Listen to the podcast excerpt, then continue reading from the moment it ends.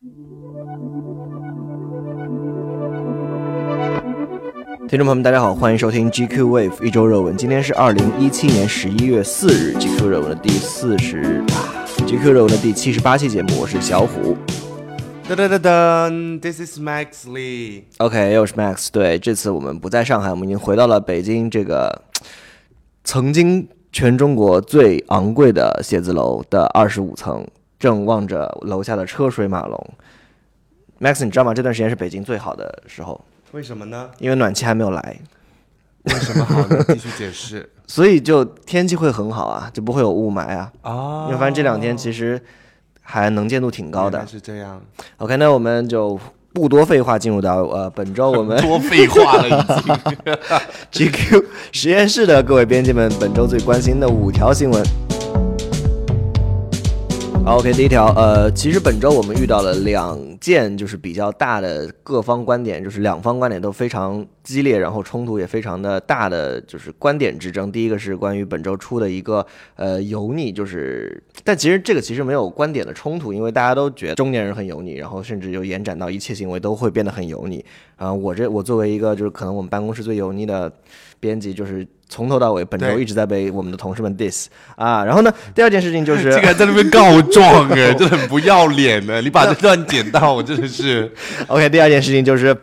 在本周四的凌晨，本周三晚上吧，招商银行发了一个就是 H 五的页面的带有视频的一个广告，然后那个视频呃大概四分多钟吧，就是说一个呃二十出头呃留学美国的一个年轻人要去参加他们呃来自各国的同学的派对，就是每个人都准备了一道自己拿手的家乡菜，然后他就不知道在该怎么做一道简单的西红柿炒鸡蛋，然后就半夜，呃当然在国内是半夜，他他那边下午四点，就通过微信找到了他爸妈，然后他爸妈因为很着急，然后就给他用一段视频的方式来给他演示如何做西红柿炒鸡蛋。等到他做完那道菜带到呃 party 上之后，才意识到呃其实。爸妈在就是凌晨四点钟，隔着十二个小时的时差来给他完成这件事情，呃，然后又心生愧疚，然后就就整个故事升华。这条广告刚刚被转到朋友圈的时候，其实大家的风向还是比较一致，就是认为说看完这个非常感动啊，然后那个呃是个不错的广告创意啊。但是后来可能就是也就是过了半天的时间，到了周四的上午就开始出现大量的公众号，就站在另外一个角度就说，呃，为什么就是这个。广告它传达的价值观并不是特别好，就是你一个二十出头的年轻人，居然还要呃，首先你不会做西红柿炒鸡蛋，然后没有自理能力，你还出国，然后同时你呃还要这样去麻烦你的爸妈，让你的父母就是在这么大半夜的为你牺牲，然后这个整个传递的价值观就很不好，然后同时也有大量的人站在这一边去说这个广告不行，对，然后其实这件事情我们在编辑部内部也有做了一些讨论，就是 Max，你会觉得就是哪方说的比较对呢？其实我首先发现这个视频呃的时候是第二天早上了，已经发酵了一晚上。然后其实我为什么会想要点开这个视频，其实是看到有很多人在骂，我才引起我的兴趣的。因为那个标题其实说真的就是番茄炒鸡蛋，谁不会做这个菜呢？没有没有兴趣。后来一看完，我首先先看，然后结果还看到最后。他说：“呃，开始音乐变了的时候，我突然他妈一出来，我就有点哭了，呃，就有点就是就是泪目了泪目了。嗯就是后来后来看完出来朋友圈，继续往下翻，就翻到越来越多的呃观点。稍微总结一下，就是那么几个，就是为什么不搜一下怎么做菜？为什么不下一下 app？为什么呃不能带个带束花或者带瓶酒？如果你不会呃做菜做菜的话为什么要麻烦爸妈？为什么要四点钟的时候麻烦爸妈？为什么出国八天了之后还算不出那个时差？为什么？呃，就是还有为最最主要的点是说，为什么这些广告在打家庭牌的时候一定要出错出错？你是怎么看的呢？呃，对于这个问题，我看到其实很多文章也在分析嘛，就是说一旦出现了呃类似于就是跟亲情打亲情牌的这些广告的时候，总是要营造，总是要塑造一个呃没有独立能力、没有独立人格的人，要么就是子女是巨婴，一直在被父父母的呵护之下，然后子女一旦离开了父母，父母就变得就是失去了一切，就把所有的指望全部投射到孩子身上。所以，比如说到了过年的时候，有一个这样的广告创意，就是呃孩子们本来说好了要回来吃年夜饭，结果都有事情不来，然后就要营造一个呃非常孤苦伶仃的父亲的一个在家等大家回来吃饭，但是最终就。就一个人过了年三十的这么一个形象，就是这些东西在目前我们在更容易获得观点的一个新媒体时代，其实呃，大家会越来越去讨论这些东西，因为说说实在的，你在在往前之前，可能你会觉得心里不舒服，或者说有些人觉得有也就这样了，不会引起这么广泛的讨论。但是朋友圈这个东西真的是呃，很容易就让人开始站队，并且因为现在大家已经不满足于第一时间获知一个资讯或者一个事突发事件，而是需要第一时间站队，这样。并且表达自己的价值观，这样才能就是迅速的找到身份认同和自己的价值观认同嘛。嗯，对，呃，因为我的感受，再回到这个问题上，就是我的感受会觉得说，现在做这样有创意的广告，或者说一个有就是政治正确的广告，非常非常之难。甚至就有人说，他目前就是最近看到的比较让他比较舒服的广告，一个是脑白金，另外一个是可口可乐。就是你可可想而知，就是像这样的广告，他们其实就做的完全就是呃。怎么讲？在我们看来可能不走心，就是不会认真去想，就是做一个简单粗暴的，比如说脑白金就是放三遍同样的台词、同样的画面让你记住。呃，可口可乐的话就是像这种可，我觉得可口可乐是属于典型的被政治正确吓唬大的公司，就是就因为，但是问题也在于它这个品牌已经足够之大了，它也不需要去靠一些非常非常抓眼球的呃广告创意去来获取更多的。嗯，我姑且不论就是广告就是究竟好还是不好这些东西，但我其实觉得回到最开始你说的，就本周第二个呃比较争论大的游历的这个点，嗯，其实从这一次的热点事件来看，我觉得很多人在表达自己的观点的时候的那些朋友圈就非常的游历，比如说像我们今天开会的时候，大家会说到有一个现象，就是你可以站队，你可以表明自己的观点，对对对，但你没有必要去诋毁别人的观点，而且没有任何的理由，对，因为说实在的，只是骂。傻逼，只是骂，只是骂人家，但是没有任何自己的一个分析或者立场。你好歹要说服别人，你不能说服别人的话，你也可以不用去乱随便的去乱踩。对，因为我觉得就是对我对我来说，这个并不是一个就是非黑即白的一个判断题。对，呃，就是而且就是别人会为这件事情感动，然后你不会为这件事情感动，你甚至觉得就是这个广告创意会让你觉得心里不舒服，或者说觉得 low。这个都是非常主观的，就是我并不觉得谁的感动点比谁更高级，就是你不要把这件事情放到朋友圈里来，就是判断别人是对，就是即使我会觉得啊这个东西我不感动，但是我不能够因为我不感动而觉得我比别人高级，就是虽然我是觉得。就这广告有问题，但是我不会站出来说的一个原因。对，而且这个是很 personal，很 personal。对不起啊，想要装逼没装成，这很 personal。就为什么？为什么这个？比如说，OK，like 呃，可口可乐，它是美国美国公司，现在算是一个跨国大公司，但为什么它不会做这种广告？但为什么招商银行这个中国的银行会要做这个这种类型的家庭的广告？就是因为大部分的中国人都 buy 这个 idea。嗯，就是因为其实，在反对的人他并不是大多数。对，为什么？为什么先是？大家转发先是哭，就是因为大部分的中国人的是哎的家庭观、他的成长观、他的伦理观还是停留在那个部分。嗯，然后后来知识分子来看到了，哎，不对呀，你们这些傻逼看到这些内容竟然哭了，然后就是觉得你们太傻了，赶紧像我一样这么聪明，赶紧交一点智智商税，是这么用的吗？嗯，大概是对，嗯，就是赶紧来，赶紧来投向我这边吧，智慧的光环、光芒什么的，我觉得也能体现到另外一方面的东西，就是。中国的消费呃水平，在这个消费升级的这个呃层面上，它其实很多观念还在 transitioning 的当中。对对对对对，所以才会遇遇到这样子的发酵，嗯，觉得还挺有趣的。那 OK，第二件事情是本周发生在呃欧美娱乐圈的一件非常。地震式的事情就是，呃，Kevin Spacey 因为一个叫做 Anthony Rapp 的演员在一次采访中公开控告他在三十一年前对他进行性骚扰。当当时这个呃 Anthony Rapp 只有十四岁，而呃 Spacey 有二十六岁，在一个派对上面，他被呃当时二十六岁的 Spacey 就是类似将要被强暴，但是他逃走了。呃，然后呢，呃，Kevin Spacey 就借着这个控告，因为这个控告在。大众媒体上被广泛传播了嘛？呃，Spacey 就借着这个控告，在自己的推特上面发布了一个比较长的声明，呃，就是说，首先是道歉，然后呢，就是说他，但是他不太记得三十一年前发生的事情了，因为首先他说他那天晚上喝醉，喝醉了，然后又说过去了这么长时间，然后紧接着他又借势就是呃出柜了，说自己是呃。虽然跟男性和女性都交往过，但是现在他决定以同性恋的身份继续他的现在的生活。然后有一些后续的事件，就是呃，第一是 Netflix 决定，呃，在第六季之后，这个《纸牌屋》这个美剧将不会再继续了。呃，虽然他公开声称是并不是因为 Kevin Spacey 的这个性丑闻的事情导致的，呃，就决定说已经在大概半年前就已经决定砍掉这部剧了。但是目前来看，我们觉得并就并不是真的，因为呃，《纸牌屋》这个剧到目前还是很火的。然后呢，呃，另外一件事情就是网友的观点在这件事情上也是很快的发生了一个转变，就是因为我并不是对这件事情那么的有见地，我第一反应是看到了他的呃这个致歉声明，我觉得还写的挺不错，是就是很，并且我看到了一些其他人的观点，就认为是一篇非常非常呃。模范式教科书式的危机公关的文章，首先就是他一直在道歉，也没有说立刻就抹黑，或者说就说我你这个事情是黑我，我立刻就去发律师函，呃，并且在道歉完了之后就决定是出柜，在很多人看来可能会比较勇敢，但是那个很快之后，我在网上看到另外的声音，就是说其实呃，Kevin Spacey 的这次出柜，这次公开声明其实是侮辱了就是这个群体，甚至说他这次的行为非常的不负责任，嗯，所以在这方面是怎么回事？我能就是请教一下吗？其实前是这样子的，这一封呃道歉信对于大部分的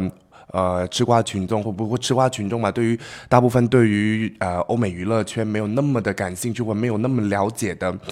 网友来说，这一封道歉信是他们对于这个事件的第一个呃出发点，就是第一个啊，对，就是首发生关系的一个点，对对对对对。但是呢，很呃呃这封信很模糊焦点的一点是，这封信大概可能有三十行。但是它有十五行都是在讲他出轨的事情的，嗯，所以他其实整个东西，而且呃，Kevin Spacey 这个人因为纸牌屋变得这么红这么火，在中国，而且他之前拿过很多奖，就是包括美国丽人，因为因此获得一个影帝，所以呢，中国的网友可能第一反应就说，哦，OK，他是 gay。但于比如说，对于对于更加熟悉美美国娱乐圈的人，或者是熟悉这件事情的前因后呃前因后果的人来说，这个东西就让人觉得非常的讨厌。首先，第一个，他是 gay 这件事情，其实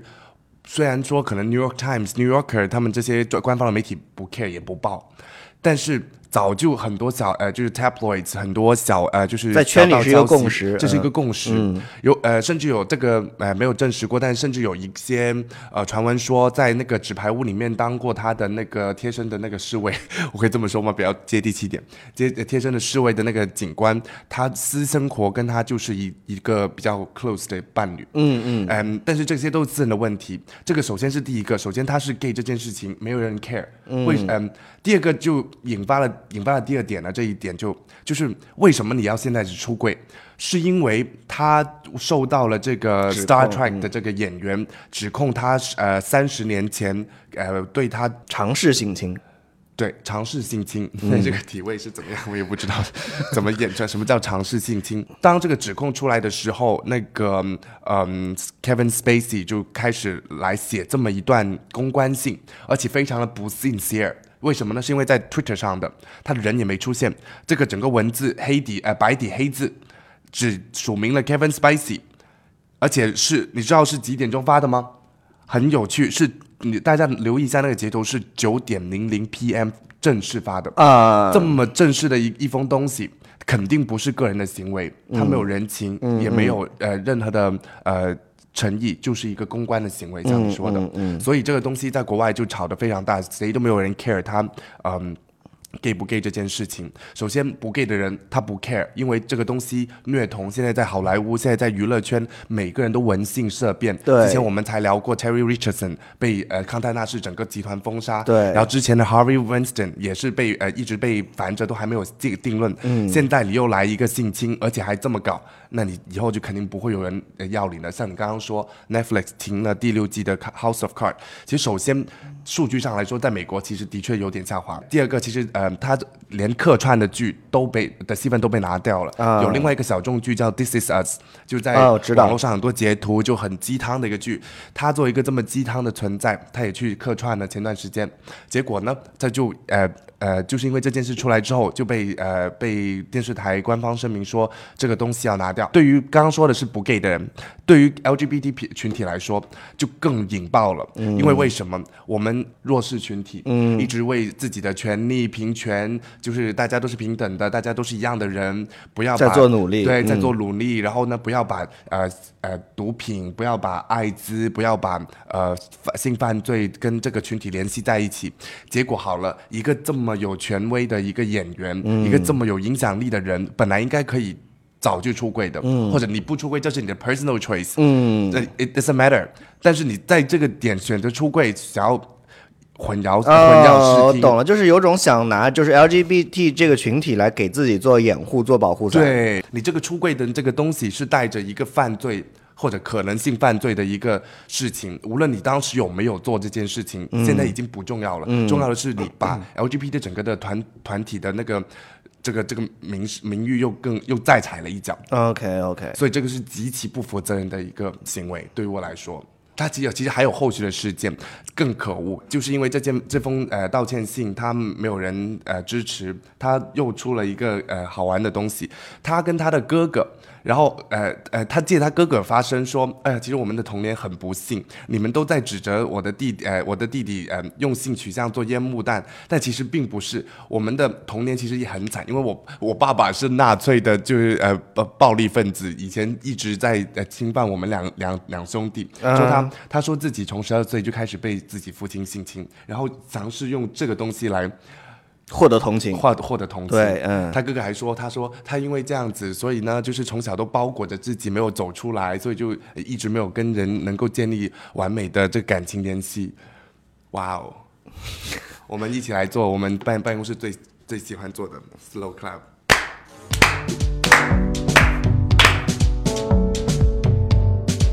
OK，下一条消息比较有趣啊，我们可能很少在呃我们的 Weekly 里面谈及我们。GQ 这本杂志这个品牌自己的事情，但是呢，呃，那你经常谈论自己啊，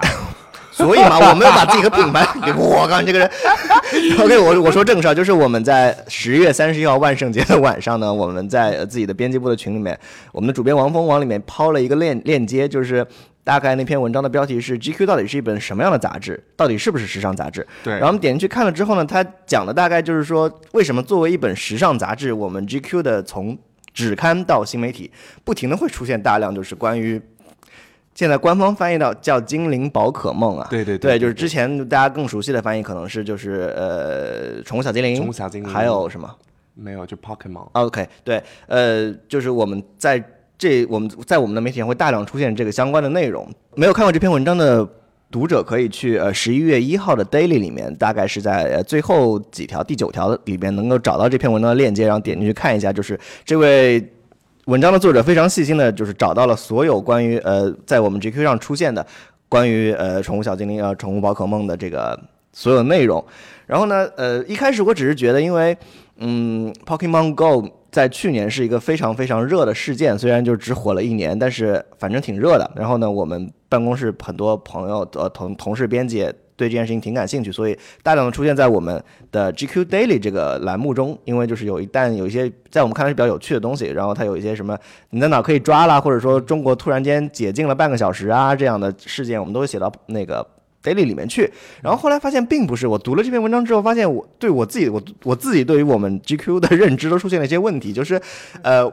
某期我们吴亦凡封面的封面文章里面，可能花了有就是一整不光一整段，是有整整五段在那边写吴亦凡跑去美国，在街头看人们。抓 Pokemon Go，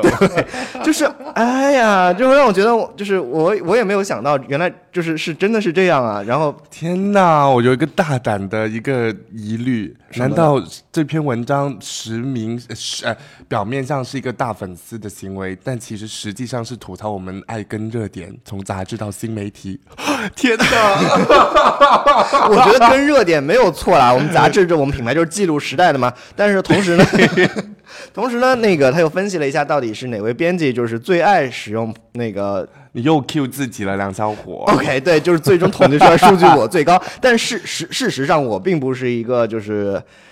宠物小精灵的粉，我连本质这样的词我都不知道具体是指什么意思。而恰恰相反，真正就是一直玩宠物小精灵的人正坐在我对面是 Max，、是但他一次都没有在 Daily 里面提到过 因为没有之前我没做啊，啊，就最近才嗯做的。是是是。然后嗯、呃对我没什么好说的。哎，对，但但是你觉得就是这个事情有什么原因吗？就是除了去年一整年就是呃宠物小精灵比较火之后，呃之外，还有别的什么原因吗？我觉得很有趣的这个东西，首先。呃，Pokemon 是一个童年的回忆，每个人我这其实挺符合我们 GQ 的呃志趣的嘛，男生，然后游戏，然后又是一个呃动漫的 icon，、大家都知道，我们肯定都会关注。嗯，并且这个游戏它不是呃像主流的直男喜欢玩的游戏那么关注性与暴力。对，而且它第二个点是它有社交性，因为它、你想想，在今年呃，比如说这上周是呃西红柿炒鸡蛋，但是上上一年的夏天，你朋友圈刷屏的全部都是这个游戏的截屏。对，然后第三个，它有一个看世界的意味。就是比如说探索啊，然后那嗯个是就收集啊，然后社交啊，其实呃整个呃宠物小精灵这个大 IP 旗下的所有的游戏都是有这些特点的。呃，对对对吧？就是你，就是因为一开始我们在玩的时候是你在玩，就是是是任天堂的掌机，对不对？对对对。然后就是在那个时候，大概在我们小的时候玩掌机的时候，其实我们是会跟同龄人，然后有这个掌机的人一起交流的。嗯，对我也是最近刚刚进入任天任天堂粉丝列群的是吧？对对对对，就是呃，你说这几点确实实我都非常同意，并且呃也符合我们整个编辑部大概就是编辑平均年龄的这个调性嘛，对不对？大家可能都是在那个年龄时候受这个文化影响年龄不就是这件事情拿出来放到这个本期的一周热文里面来说，其实也是首先我们自己都没有认知到这一点，然后既然有人帮我们总结了，然后我们也需要出一个官方回应，所以我们就呃代表官方先假装回应一下。我想问一下有没有增粉？如果有增粉的话，请作者可不可以就留言一下告诉我们？就是我也很想要成为你的粉丝，我加了你了。嗯，下一则消息有点难以归类啊，这不知是大公司还是娱乐圈 行，嗯，就是在上周六的时候，呃，马云在他的个人微博上面就是抛出了一张电影的海报，然后上面的配文写着“那一夜，那一梦”六个字。然后从海报上来看呢，就是马云跟很就是。站在整个海报的 C 位上，然后呢，其他的几乎都是男星啊，然后主演就包括袁和平、洪金宝、陈晓东、李连杰、甄子丹、吴京、邹市明、曹青龙、托尼贾、向佐、刘成宇，呃，一听就全部是大腕儿啊。然后呢，你刚刚说到一个很好的点，为什么几乎都是男星，而且为什么女星是一个花瓶？虽然对不起，我不懂他是谁。OK，就是这因因为这部电影叫这部叫《攻守道》的电影，它谁是攻谁是守？哦，我懂了。这部电影它是一个呃，就是功夫片。功夫片嘛，然后呃，其实并不会上院线，会在十一月十一号跟、呃观众就是大家能看到，可能是在网上或者什么，因为刚好十一双十一就是淘宝天猫最大的每年最大的节日嘛，嗯。呃，马云顺便也公关一下自己的公司，然后呢再把自己，因为马云他本身是一个太极爱好者。然后他再把就是这部片子很显然是能够呃是有他自己的兴趣爱好或者说自己的心血在里面的。然后我们看了一下资料，也是说马云希望通过这部片子把呃以武学为代表的中国文化推向全世界。嗯，对，然后就这么来看的话，就是人一旦有了钱，就可以为所欲为，然后把自己的兴趣爱好就文化输出给别人。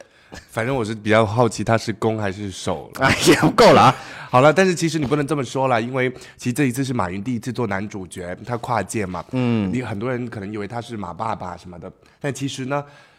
根据一个采访啊，李连杰说。在这十二呃，马云作为男主角，然后在这十二天的电影的拍摄，他非常敬业跟专业。他其实有十二个小时，呃，十二每天坚持十二个小时，而且十二天没有中断过。嗯，他呃，马云说他在阿里巴巴都没有连续十二天上班的经历过，那看来真的喜欢。他所以可能真的很爱演。就也有人说这是一个被做生意耽误了的 演员嘛。然后对，同时那个 呃，总监李连杰也透露说，就是海报上所有就是刚才我们念的这一长串非常牛逼的男演员，他们都是零片酬演出。当然有些官方的说法了，就是说大家都是为了共同的梦想，想通过影片向为中国功夫做过贡献的前辈们致敬，并且说把中国功夫推广到全全世界。其实，嗯。中国功夫推广到全全世界这件事情，其实已经通过就是上世纪的好莱坞电影已经完成了这件事情了，但他可能是想做一些更大的，比如说呃普及呗，他当然他本来是生在那里，就想要在更多的人知道这样子。嗯嗯，因为他听说这部电影，它不仅仅是一部电影，它其实是一个真实的，它推广新型的一个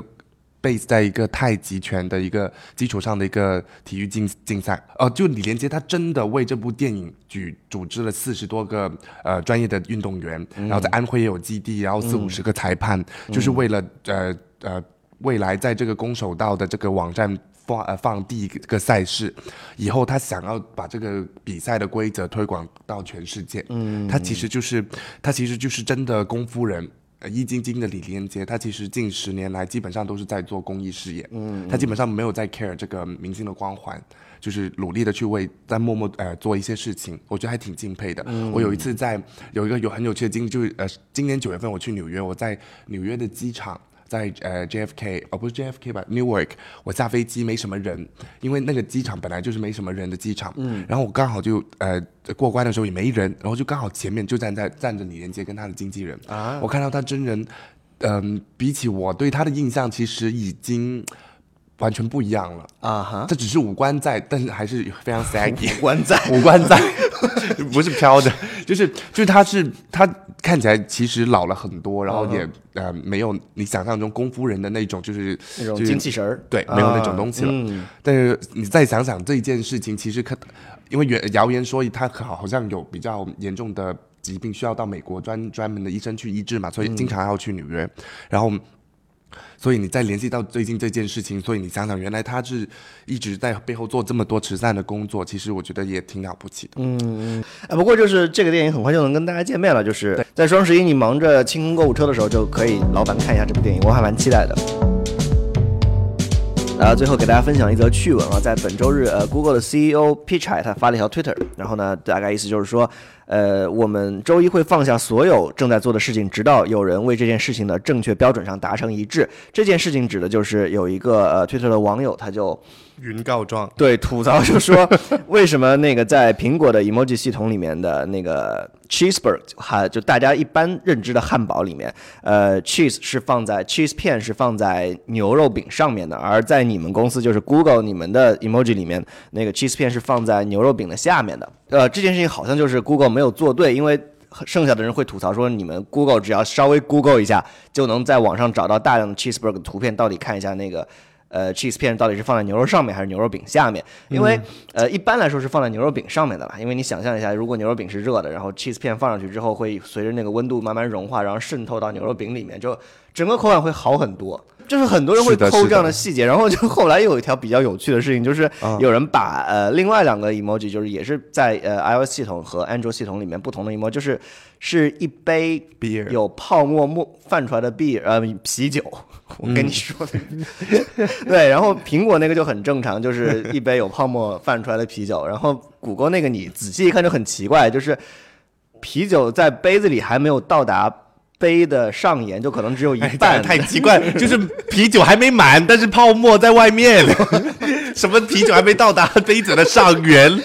我跟你说，我要告一状，这太好笑了。他说也是在路上走路，明明就是走路。他说他跟人家在电话说不好意思，我在路上行走，不方便给你打字，哎笑死我了。结果真的说了一个礼拜。我觉得理解不掉，就这样吧，挺有趣的挺。好的。嗯呐，对，然后那个就是这件事情会为什么会做错，也会有人就是吐槽说，就可能是在呃谷歌员工里面的素食主义者太多了，他们根本就不 care 这个汉堡是吗对啊，就是会有人说你们这些员工的素食主义者实在太过分了，就是这种事情也不做过 research，然后就直接放上去了。就 没见过汉堡是怎么 样的？对对对对，不不过就说真的，谁会那么仔细的去看 emoji？就很小啊。真的就是在日常生活中，谁用过啤酒就算了，但谁用过汉堡这个 emoji？你用过吗好像还是用过的。？Loser，不，就我的意思就是说，在日常生活中，除了像我们就是平时做呃我们 GQ 公众号推送制图的时候，会去找那种特别大、清晰度特别高的 PNG 格式的 emoji 来去仔细看之外，谁还有人去会就盯着那个 emoji 看啊？啊，不，不过还挺有趣的，嗯。，loser。啊，OK，以上就是本期周日的所有内容。还是很喜欢跟 Max 聊天的，非常快乐，非常开心。虽然会被吐槽，我倒还好。OK，就呃这期播客就是放在周六放，是因为我们周日有一些别的内容，然后所以调过来了。不过呢，就是本周很烦，读者真的不 care。解释一下嘛。好的好的本周五呃新片上映的是《雷神雷神三》，就我们一贯会。